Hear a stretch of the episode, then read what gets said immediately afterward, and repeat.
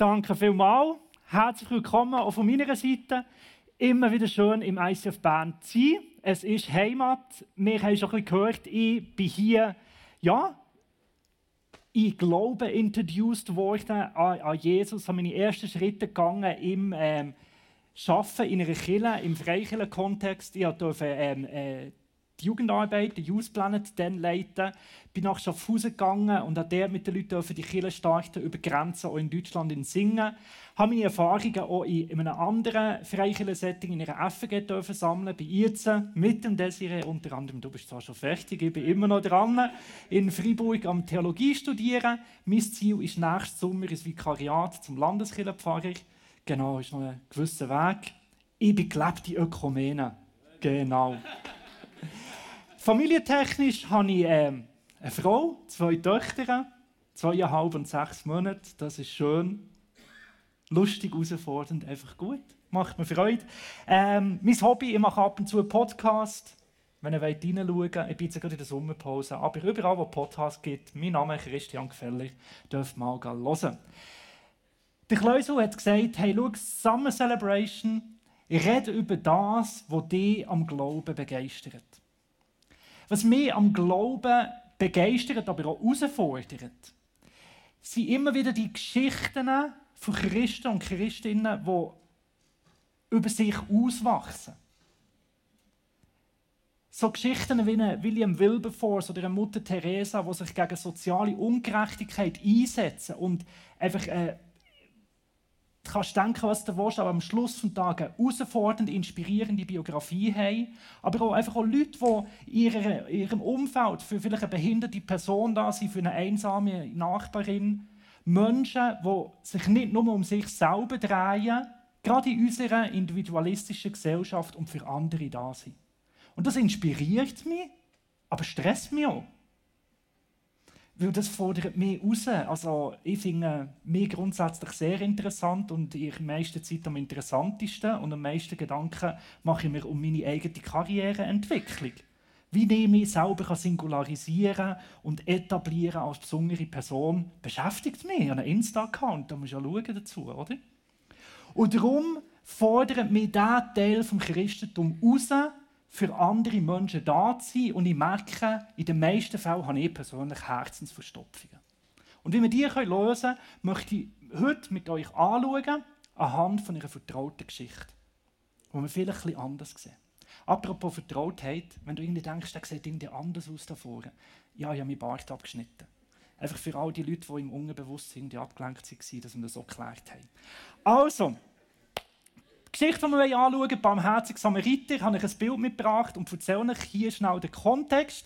Für die ein oder andere bekannt aus der Sonntagsschule. Jesus wird gefragt von einem Pharisäer, Schriftgelehrten, was ist das wichtigste Gebot? Wenn du eine Frage gestellt bekommst, ist es meistens eine gute Art und Weise, gegen eine Frage zu stellen. Jesus sagt, ja, was sagst du?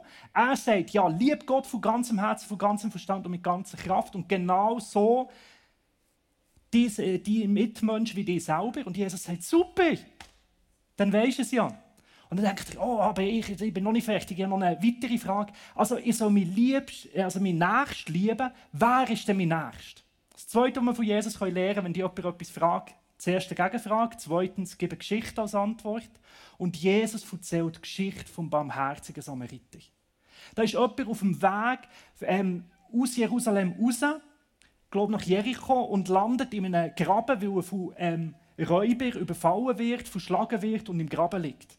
Und dann kommt der Levit, einer, der ausgesondert ist, zu dem Stamm von den Priester gehört, sieht ihn und läuft vorbei.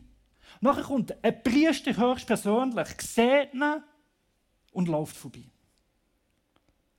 Und dann kommt der Samariter, sieht den Jude im Graben liegen es jammert ihn, er geht zu einem Herren, nimmt ihn raus, bringt ihn auf sein Sessel, geht in einen Herberg und sagt, schau zu ihm, ich zahle alles, schau hier, schon mal für Auszahlung und ich komme nochmal zurück, wenn es mehr gekostet hat.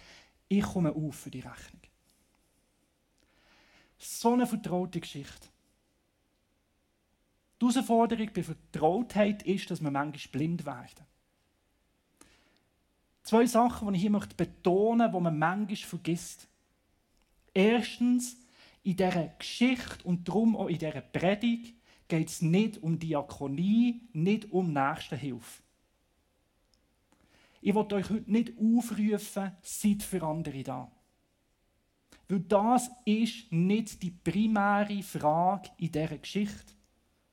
Jesus ist nicht gefragt worden, was soll ich machen. Jesus ist gefragt worden, wer ist mein Nächster? Und genau das ist die Frage, wo die Geschichte beantwortet, wenn wir eine Folie weitergehen. Sie gibt Antwort darauf auf die Frage, wer ist in deinem Umfeld die Person, wo dir am nächsten ist, im Sinn, welches in deinem Umfeld ist die Person, wo du dazu verpflichtet bist, ihr zu helfen. Um das geht in dieser Frage und das vergessen wir oft. Und das Zweite, was wir oft vergessen, weil uns die Geschichte so vertraut ist, ist, wie radikal die Aussage ist von Jesus. Ein Samariter hilft einem Juden. Das ist so nicht selbstverständlich, wie wenn ein Fribourg-Hooligan einem verschlagenen SCB-Fan aus dem Graben hilft. Das machst du nicht. Und wenn es machst, wirst du schräg angeschaut. Das ist so nicht selbstverständlich, wie ein Queraktivist in, steht dazwischen, einem EDU-Politiker aus dem Sumpf hilft. Das machst du nicht. Weil das sind komplett verschiedene Lager mit verschiedenen Agendas und verschiedenen Weltansichten, die sich feindlich sind. Und du verlierst die Ruf, wenn du als Queraktivist in einem EDU-Politiker hilfst. Das ist so nicht selbstverständlich, wie wenn ein Palästinenser einem Israelit aus seinem verbombten Haus hilft und dann noch schaut, dass sein Haus zahlt ist, dass es wieder aufbauen wird. Vielleicht sogar noch auf Boden bauen, wo er eigentlich davon ausgeht, das ist mein Land. Und versteht ihr, das ist so radikal, das ist gar nicht, das kannst du gesellschaftlich nicht erwarten, dass du so über Grenzen jemandem hilfst. Ja, mehr noch als das, das ist eigentlich Verrat. Wenn du so einer anderen Person aus einem anderen Lager, aus einer anderen Nation hilfst, dann verratest du deine eigenen Leute. Gerade die Geschichte, wo ein Jude einem Palästinenser hilft. Du hilfst vielleicht gerade dem Jude, der selber noch verantwortlich war, dass die Bombe auf dein Haus geflogen ist. Und umgekehrt auch. Und du musst damit leben, dass die Leute sagen, du gehörst nicht mehr zu uns, weil du denen, der denen geholfen hast. Das ist langsam viel Nebel. Und so herausfordernd ist die Message, der Nächste ist so im, kann so im anderen Lager sein. Warum? Warum kommt der Samariter darauf, dem Juden im Graben zu helfen? Wenn es weder kulturell, politisch noch religiös von ihm kann erwartet werden kann. Wieso geht er das Risiko von dieser nächsten Hilfe ein? Lasst uns einen Vers aus der Geschichte anschauen wo uns die Frage beantwortet, warum er das macht. Wir lesen im Lukas 10, Vers 33, ein Samariter aber, der auf der Reise war, kam dahin und als er ihn sah, als er ihn sah, jammerte es ihn, es jammerte ihn und er ging zu ihm, goss Öl und Wein auf seine Wunde und verband sie ihm, hob ihn auf sein Tier und brachte ihn in eine Herberge und pflegte ihn. Ich möchte hier ein paar Sachen illustrieren. Wieso hilft der Samariter? Erstens,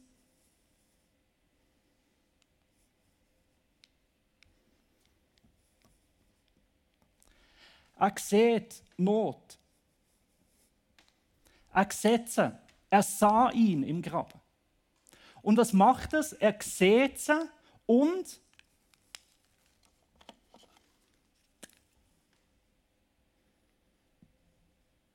Es geht ihm ins Herz. Der Luther übersetzt mit jammerte. Das griechische Wort dort steht für eingeweide. Es fährt ihm ein, es geht ihm zinnerst, es geht ihm im Magen, es geht ihm ins Herz. Er spürt es körperlich. Das Wort Barmherzigkeit, es bewegt das Herz, es erbarmt das Herz, es ergreift das Herz. Was er sieht, geht ihm ins Herz. es trifft ihn im Herz. Es berührt ihn, es lässt ihn nicht kalt. Es lenkt ihn an, es ergreift ihn, es jammert ihn. Und vom Auge ins Herz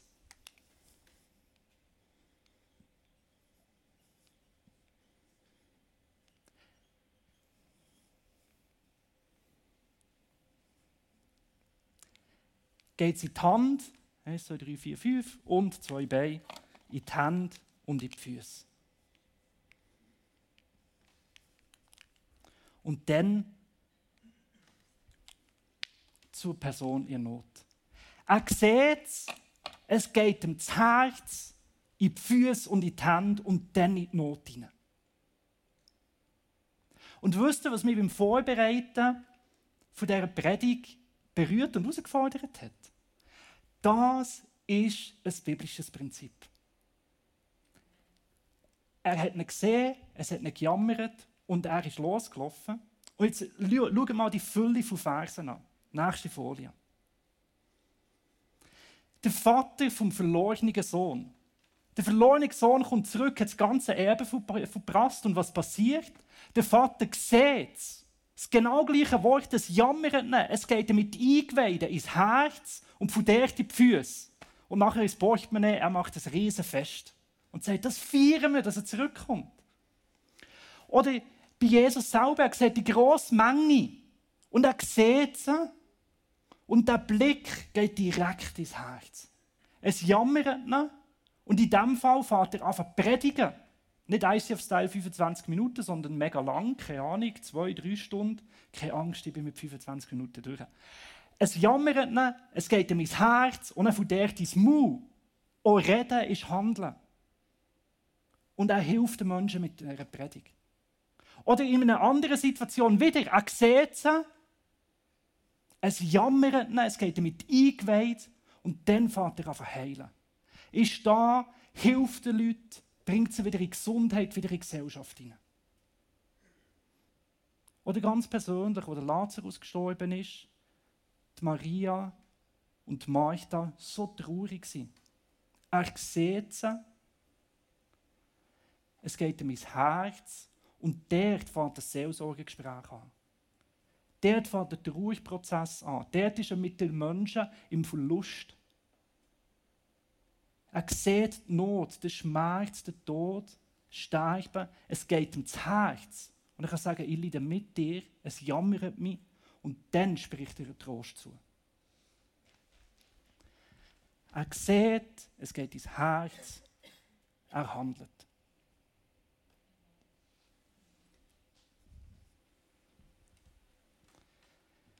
The Good News, die gute Nachricht, der Zuspruch in dem ist.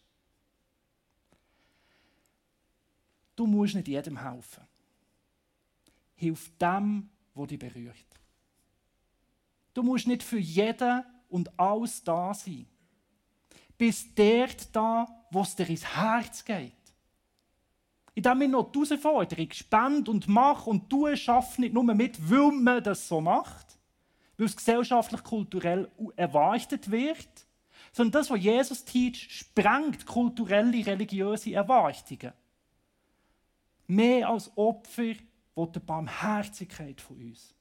Dass wir berührt sind, dass es uns betrifft, dass wir persönlich angesprochen sind. Bist nicht für jeden da, bist für den Nächsten da. Und der Nächste ist der, der dich jammert, der dich im Herz berührt. Und so schön, dass wir nicht für jeden gleich sind. Das kann unterschiedlich sein. Und auch auf unterschiedliche Art und Weise. Eines führt das zum Predigen, eines zum Heilen, eines zu einem Seelsorgegespräch, eines zu einem Festfeiern. Und wenn du heute da bist und dich fragst, was ist meine Berufung, wo soll ich mein Leben investieren? Schau mal darauf, was dir vom, Herz, vom Auge ins Herz geht und dann in die Beine. So eine gute Ort. Und darum habe ich auch ein Ja und einen Frieden zu unserem spätmodernen Individualismus. Wo es wichtig ist, dass wir emotional engaged sind, dass uns Sachen berühren. Das ist nicht nur falsch, das hat seine Berechtigung. Nicht jeder muss das Gleiche machen.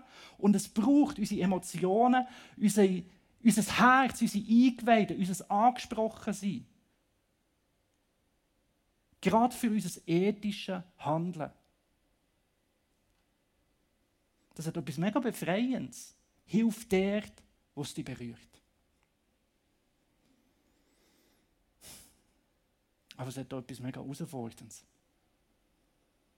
Was berührt mich noch?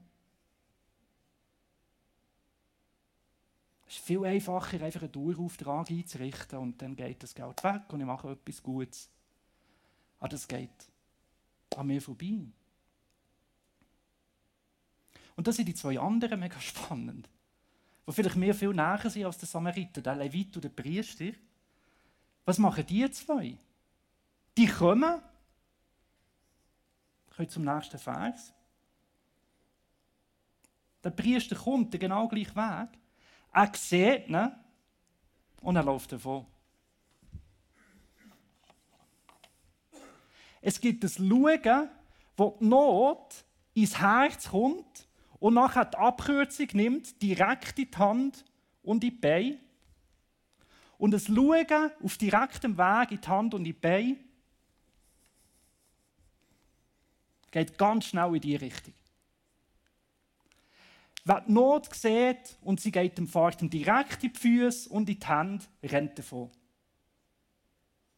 Und so geht es mir meistens. Das Zeug macht einen riesen Bogen ums Herz. Hier, ich sehe es. Hier rundum geht es irgendwo hier und hier und ich bin dann mal weg. Bin dann im September wieder da, wenn die Ferien vorbei sind. Und irgendwo ist mein Herz häufig verstopft. Und umso älter ich werde und umso mehr noch in Familie integriert bin und irgendwo, man ist schnell spießig bürgerlich, wünscht sich noch ein Häuschen und denkt so, spende noch etwas und das ist gut. Das mit der Leidenschaft und mit dem Brennen und komm, wir bauen Kilo und wir machen das, war früher irgendwie einfacher gewesen. Und ich ringe mit dem. Was berührt mich eigentlich noch? Und Daniela hat es gesagt, also ein Problem fällt es gerade nicht in dieser Welt aber irgendwie an Herzenswärme oder an Betroffenheit oder dass das Zeug irgendwie noch etwas auslöst bei mir, wo mir richtig Not bringt und sagt, wow, da muss ich helfen. Da muss ich etwas machen.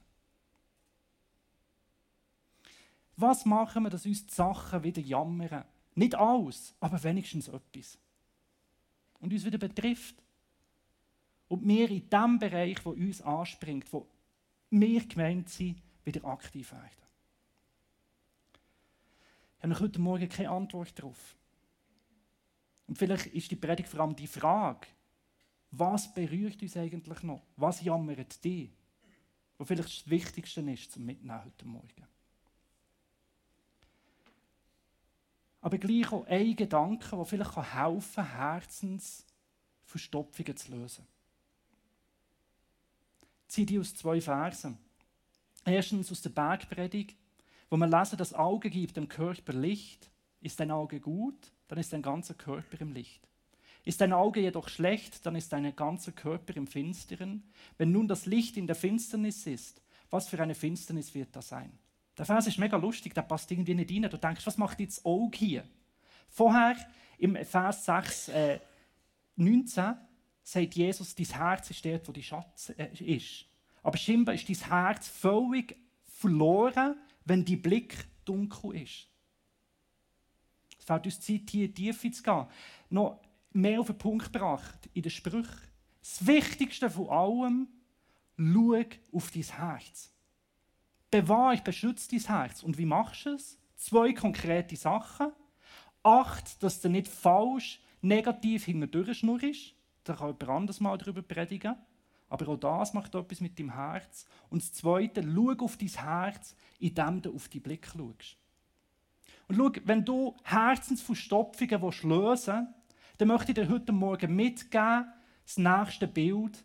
Herz und Auge sind miteinander verknüpft. Die gehören zusammen. Wie du schaust, so schlägt dein Herz. Und das ist etwas, was wir uns sehr oft nicht mehr so gewöhnt sind. Es ist noch mega spannend, wenn du mal damit auseinandersetzt, wie wir über das Schauen denken. Ein kurzer historischer Exkurs prägt vom sehr lesenswerten Autor Ivan Illich. Wenn du anschaust, wie man früher über das Schauen gedacht hat, wo du nicht hast aufschneiden und schauen und wissenschaftlich nicht so auf der Höhe bist wie heute, das nächste Bild, ist man davon ausgegangen, dass man schaut, ist, es geht ein Strahl aus deinen Augen raus.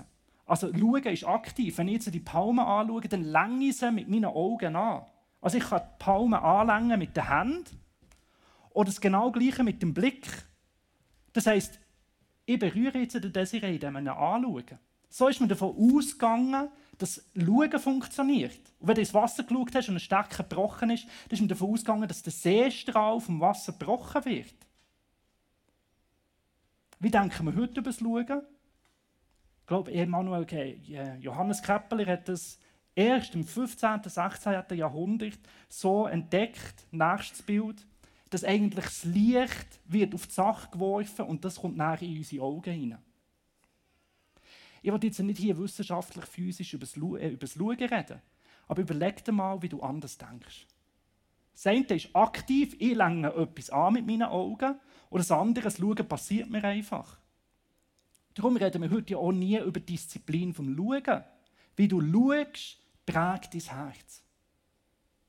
Das ist nicht nur ein passiver Vorgang, das ist auch aktiv. Und das sieht man vielleicht im zweiten, das nächste Bild. Weltweit, der meist verbreitete Aberglaube ist der böse Blick. Da findest du fast in jeder Kultur, wo die Leute Angst haben, dass sie angeschaut werden vom Neid und das etwas mit ihnen macht. Und Ivan Illich zeigt, dass du früher in der Antike zum Doktor hast können gehen. Der hat deine Augen angeschaut und gesagt, ganz klar, böser Blick, ganz klar, Diagnose. Vom Doktor medizinisch, die gelben Augen, man sieht das ist der Neid. Und ich will jetzt nicht alte Medizin propagieren, überhaupt nicht. Aber es spüre wieder wecken, dass man dann noch gewusst hat, wie wir schauen, hat Einfluss auf uns körperlich. Und ich würde sagen, ganz sicher auf das Organ vom Herz. Das Schauen macht etwas mit dir. Und das prägt, ja, kann dein Herz kalt machen, verstopfen. Das ist im Neid Fall. Und auch mit der Technik, mit dem Handy, mit dem iPhone. Der Simon Sinek gesagt, das Handy, die Notification, gerade auf Insta, das löst die gleichen Hormone aus wie Alkohol in uns. Und wer regelmäßig trinkt und noch mehr trinkt, merkt, dass er immer wie mehr braucht, dass er noch etwas spürt. Und mit dem Schauen ist es irgendwie auch so. Irgendwie braucht es immer mehr. Eine meiner frühesten Kindheitserinnerungen, dass ich so in ein Bibellager gegangen mit meinen Eltern und nachher hat es am Abend einen Film gegeben. Und wir natürlich, oder? wir sind uns das gewöhnt, immer am 5 Uhr haben wir ein gute Nachtgeschichte geschaut, also wir sind uns Bildschirmzeit abgehärtet, oder? Das haben wir kennt. Aber dort war so eine Gruppe von drei Geschwistern und dann haben wir einen schwarz-weiß Film geschaut und nachher ist ein Eseli ausgebrochen und dann ist der Wächter am Eseli hinten nachgerannt und hat das wieder einfangen und die drei Leute als Hühner und Wölfe und Leute aufs Mal, die sind durchgeticket. Denen ihr Herz ist gejammert ab dem Esel. Die haben wirklich, das hat ihnen ein Herz gebrochen. Und ich so, hör, ich sollte mal ein bisschen gut Nachgeschichten schauen und so, das lässt mich alt, dann eben Esel. Aber das ist eine meiner Kindheitserinnerungen, das ist mir geblieben bis heute. Die haben keinen Fernseher gehabt, die haben. Und haben das erste Mal gesehen, wie auf dem Bildschirm ein Esel verfolgt wird. Und das ist dann ein Herz. Und schau, ich will heute nicht moralisieren und sagen, das ist die Liste der Sachen, die du schauen darfst und das nicht. Ich will sensibilisieren. Die Menge von Sachen, die wir uns im Bild hineinziehen, bewegt unser Herz oder eben auch nicht mehr. Und darum ist auch mal Bildschirmfasten oder gerade Bilderfasten oder einfach wieder der kleine Impuls. Acht auf die Blick, weil es bewahrt dein Herz. Etwas, was du mitgeben möchtest. Und wenn der Blick mit dem Herz zusammenhängt, dann lädt uns auf der einen Seite auf den Blick achten, weil das prägt unser Herz. Und auf der anderen Seite lädt uns immer wieder unser Herz von Gott erneuern. Kannst du eins weiter? Herzensverstopfungen lösen durch einen Blick achten und zweitens, indem wir unser Herz immer wieder Gott herhaben. Und das passt so zum Jahresthema vom ICF Bern. wo auch unter anderem Hesekiel 36 prägt ist, äh, das Herz immer wieder von Gott zu prägen. Und das ist so eine Zusage. Und ich will euch ein neues Herz und einen neuen Geist in euch geben und will das steinerne Herz aus eurem Fleisch wegnehmen und euch ein fleischernes Herz geben. Und das ist das, was ich mir wünsche und ich brauche, dass mein Herz wieder lebt, wieder berührt ist, wieder in die Beifahrt. Und Jesus ist der, der das Herz wittet. Seine Jünger haben gedacht, er wird einfach Israel von den Römern befreien. Und er hat es gewittet und gesagt, meine Aufgabe ist nicht nur national, sie ist für die ganze Welt. Und nicht nur politische Freiheit, sondern grundsätzliche Freiheit. Jesus wittet unser Herz. Das ist manchmal schon herausfordernd. Das hat noch viel mehr im Sinn, als wir in unserem kleinen Herz Platz haben dafür. Und er ist der, der das neue Herz immer wieder schenkt. Und für mich ganz konkret heisst das im Moment so eine App, die ich brauche. Das ist so ignatianische Gebetszeiten, dreimal am Tag. Und da wirst immer die stille, einfache Frage gefragt. Dreimal am Tag. Was ist deine Sehnsucht? Nach was sehnt sich dein Herz? Und die Sehnsucht nach Gott hergeben, ist ein Weg und Weise, wo ich immer wieder schnell einchecke, wo ist mein Herz und Gott, hier hast du es, veränderst du. Und so möchte ich die Frage mitgeben, wie steht es um die Blick, worauf achtest du, worauf richtest du und was ist in deinem Herz? Und ich möchte schließen mit uns mit dem alten, reichen Gebet aus dem Psalm 51. Möge Gott dir heute wieder seine Freude und seine Wonne schenken, die wieder fröhlich werden. Möge er dir wieder ein neues Herz und einen neuen Geist schenken. Und vielleicht ist gerade der Psalm 51 etwas, das du in die nächste Woche mitnehmen und immer wieder an Gott herlegen. Verändere mein Herz und verändere meinen Blick. Und so möchte ich mit uns und für uns noch beten. Jesus, wie schon der David, legen wir dir unser Herz her und bitten dich, dass du den Geist nicht von uns ziehst. Deine Sicht, deine Leidenschaft wieder neu Raum einnehmen in unserem Herz und in unserem Leben. Wir legen dir unser Herz her, das so zutextet wird von so viel Input und Informationen und Bildern. Und schenk gerade an diesem Morgen wieder neue Impulse, wieder die neue Weite, das neue Leben, der neue Geist von dir in unser Herz. Und hilf uns gerade in der nächsten Woche, das Herz auszupacken, zu dem Herz Sorge zu haben indem du uns auch immer wieder mit nimmst und unseren Blick lässt prägt sein von dir selber.